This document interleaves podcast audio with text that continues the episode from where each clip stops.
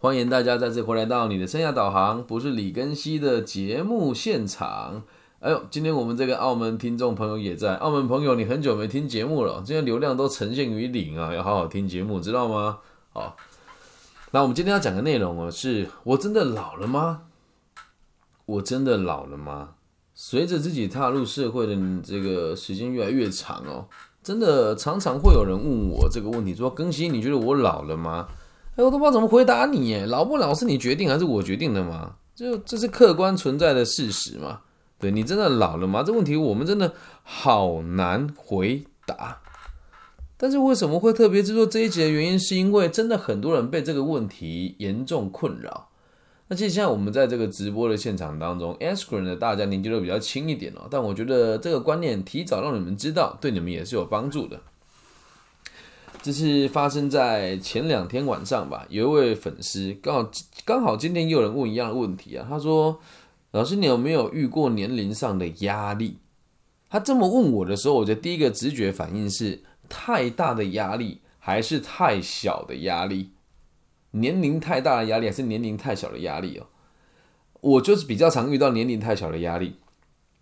就反比说，我去某些大学做老师研习的时候，大部分第一眼大家都就哎呀你太年轻了，但一开口就知道，哎，我们确实是有实力的嘛，所以我们会特别扮老，真的，这特别会扮老。我也不是愿意说让自己看起来特别老，只是很多时候我们去某些地方演讲的时候，人家会跟我说，哎，庚小老师可以让你自己看起来。成熟一点吗？我尽力了，我就看起来这么年轻啊。毕竟以这个商学跟管理还有生涯规划这个领域，我真的算是年纪比较小一些些的。那在这个状况当中哦，我们就常常去思考到一个很奇怪的问题是：年纪是个压力哦。因为我的工作确实常常被质疑说你年纪太小，但通常会问我问题的人都是我是不是年纪太大了？我是不是老到我没办法做某些事情呢？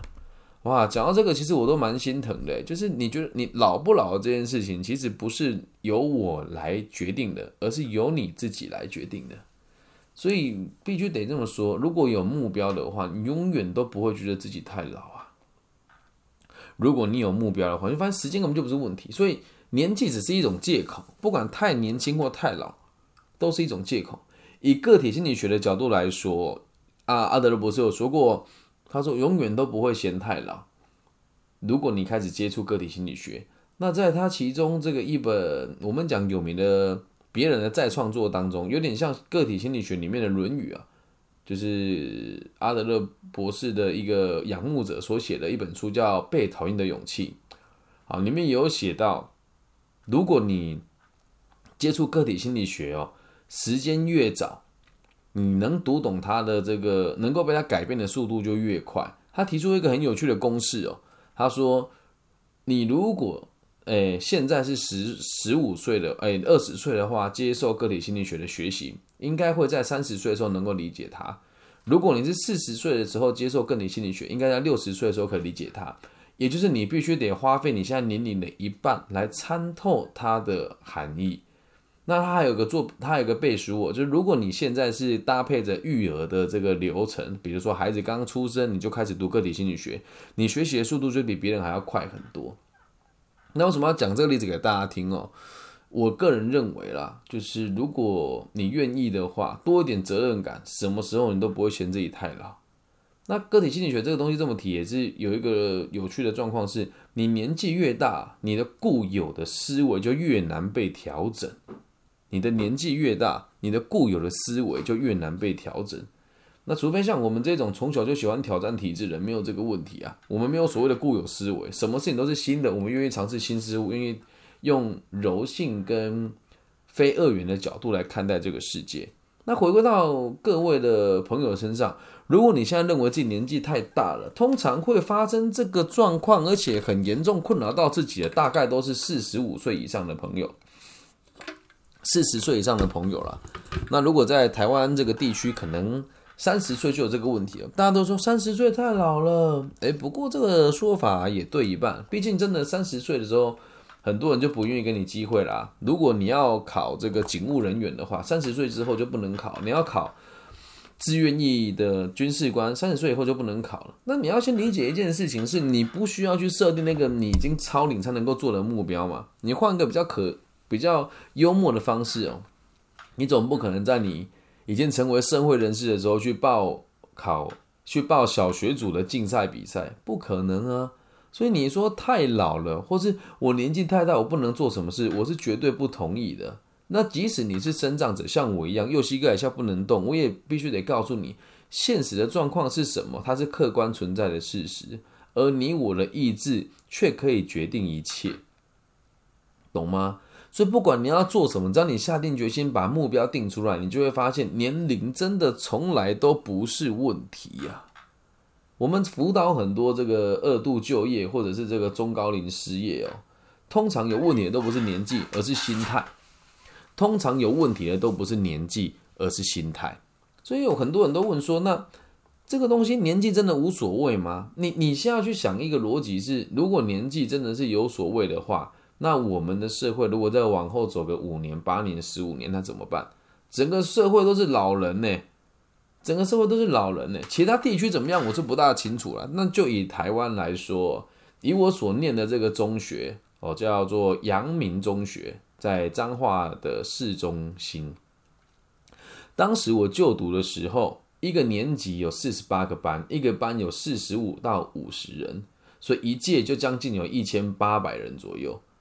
那现在呢，一个年级的班级数目不超过十班，一个班的人数不超过二十五人，你怎么比呀？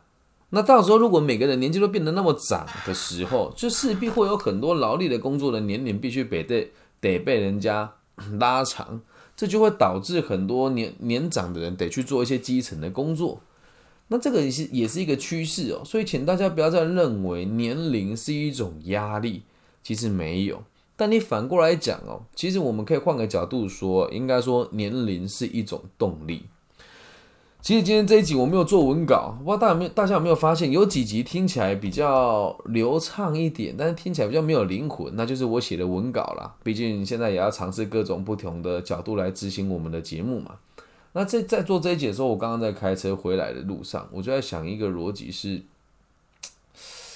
如果我决定要念博士班，现在决定年纪会不会太大？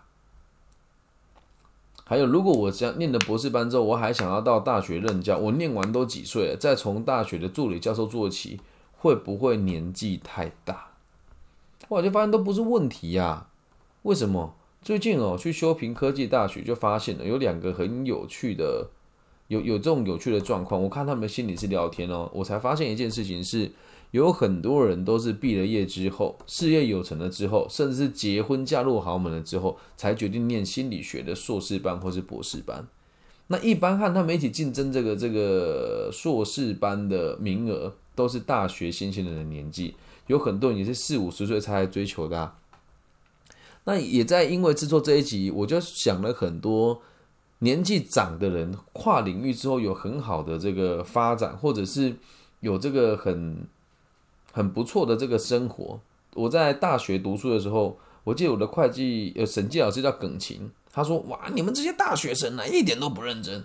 我们这个在职专班呢，又来了一个是两个两个两个这个这个这个来年进修部的这个这个叔叔啊，啊年纪那么小我两岁，那现在才在考会计师。好，我觉得很荒谬，ridiculous。但但人家比你们积极太多了。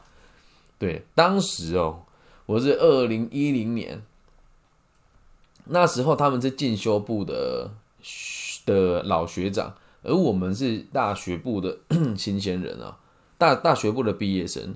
我们这一届只有两个人考过会计师执照，长大学部，而那两个老头来来我们这边读进修部的老头，两个人早就在当年就考过了，而我们这一届的人考过都是毕业五年之后的事情了，所以年纪真的一点都不是问题呀。能够明白吗？所以你要先知道你想做的事情是什么。如果你没有想做的事情，那年纪就是拿来合理化你什么都不做最好的理由。那如果你有目标，你就会发现，啊，人生太短了，所以我必须得比别人还要更努力，我必须得得比别人还要更付出。就像我现在在做生涯规划一样啊，你就像现在已经 录制时间已经是十一点二十了。那我这么做，其实也有很多人觉得我很奇怪。你明明在企业授课一个一个小时的钟点费这么的高，在大专院校授课，你的钟点费也比一般大学还要，一般的大学的老师还要来的更优渥一些些。那为什么要用直播的方式来开展你的课程呢？以前都会觉得好像是想要增加知名度，而进行到现在，我会发现人生很短呢。人生很短呢，如果我要学习，然后每一次都要等到学习到大师级之后才来分享，那你怎么有办法把你的知识跟你的这个逻辑的结晶分享给每一个人呢？那我我自己换算一下，我自己的时间剩几年哦？你算我制定志向，确定你要要这个让社会安定的生涯规划师的这个目标建立起到现在，大概时间也才五年左右。那我还有几个五年？我三十三岁嘞，我还有我我还有几个五年，对吧？三十三哦，你说真的让我工作到八十岁、七十岁，我还有几个年？不多呢，只剩下四十年左右的时光。那你说四十年长不长？没有诶，只有四个十年。如果今我的目标是赚赚赚够了钱，退休在乡下地方过这种稳定的生活。以我的资产配置方式，一年我的如果我要一年有一百万的被动收入，我的资本大概要一千万台币。一千万台币，以我现在累积，如果我从今天开始不做公益、不做社会回馈的话，我大概要八年的时间，六到八年的时间，我就可以存到一千万了。那如果今天我的目的是退休当个与世无争的人，那其实大概在十年，我就可以达到这个目的。可是问题来啦，这是我要的生活吗？不是啊。那你说我没有时间压力，肯定有。要让个社会安定，绝对不是我这一代的人，不是我李根基在世可以看到的结果，不大可能嘛。所以我们的目标也在当代，这跟阿德勒博士讲的一样啊。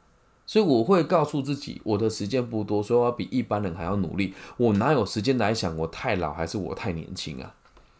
对吧？所以会问这个问题的朋友，你不妨就是私讯我，告诉我你更具体的目标是什么。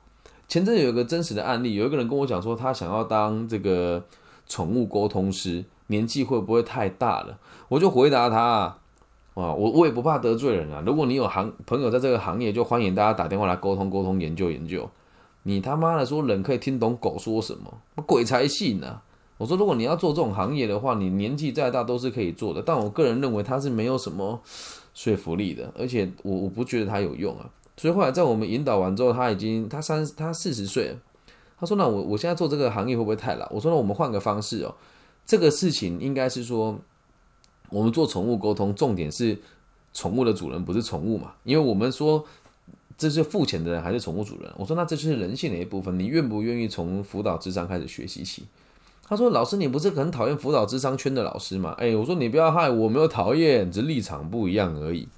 所以这个论点告诉他完之后呢，他又说：“那我能不能，就是那我该怎么做？”我说：“好，你现在如果要做的话，你要先知道，目前要考这个智商师哦。如果你要考智商师的话，最困难的不是你考，不是你的考照内考照的东西，最困难的是你考上辅导智商所。而你现在这个年纪要考，我觉得对你来讲不会太。”困难。如果你要跟一般的这个学生比读书的话，你可能比不赢他，所以你必须得用推甄的。那我们要先知道一个逻辑哦。如果你想要得到这个考试的资格呢，只需要进到任何一间学校都可以，成绩再差也没有关系。所以我们就去查全台湾分数最低的三间这个心理智商的研究所。查完了之后呢，就带他设定具体的目标，先去旁听。认识老师，然后撰写读书计划，然后开始问他，然后有意无意的告诉他，我还可以捐更多钱给学校。嗯，那这是两年前的事情，后来也考上了，现在准备准备要去实习了，能够理解吗？所以不要拿年纪来当借口，懂吗？所以永远都不嫌老，有目标就不觉得自己老，没有目标，当你年轻的时候就会说我太年轻，我做不到；当你老的时候，你就会讲我太老了，我做不到。了解吗？也不是要苛责大家啦。人生如果没有目标，也是一件很快乐的事情。但是，请不要假装很努力。最怕的事情就是你假装自己很努力，那就是最辛苦的人。以上就是这集全部的内容了。我知道有点尖锐，但还是把还是得把我真心话说出来。如果你也喜欢的话，大陆地区的朋友记得在网易云的频道帮我分享、按赞、加订阅，还有五星好评啊！那目前有几位好朋友已经会经常性的留言跟发讯息给我了，那也要跟大家多多抱歉的原因是因为我在这边网易云的频道没办法实时的回复大家，因为工作比较忙嘛。所以如果你愿意的话，可以加入我的微信号，虽然我微信号回回复的也是很慢，对。我的微信号是 B 五幺五二零零幺，欢迎大家私讯之后一起来研究一些你有兴趣的话题跟议题哦。那其他地区的朋友呢，也麻烦你们帮我分享、按赞、加订阅，因为现在我发现，我不知道到底是得罪了什么人啊。我的频道里面的评价很长，被人家打一颗星，然后如果打五颗星，我拿我学生的手机来帮我打五星评价，过了几天之后也都没看到他被上架上来，反正我也已经。不想花钱在台湾的媒体行销上面了，不是我没有钱花，而是我知道这是个无底洞，我也不想要成为被他们操控的人，所以希望大家能够理解。如果你在台湾地区收听频道的话，请记得帮我多多分享、按赞加订阅。反正我们这个节目本来就不是以盈利为目标了。那如果大家喜欢的话，也可以透过各种不同的管道支持我，私讯我，我都会告诉你该怎么支持我。以上就是这集的内容喽。那在结束之前也是一样，要邀请大家 在听完这个节目之后，可以找一个让你舒服的角落，闭上眼睛，祝福一下听这个频道的每一个人，散落在这个世界上不同的这个地方，希望大家都可以平安、健康、顺心，也希望我们的频道可以让这个社会有更稳定的可能性。我爱你们，拜拜。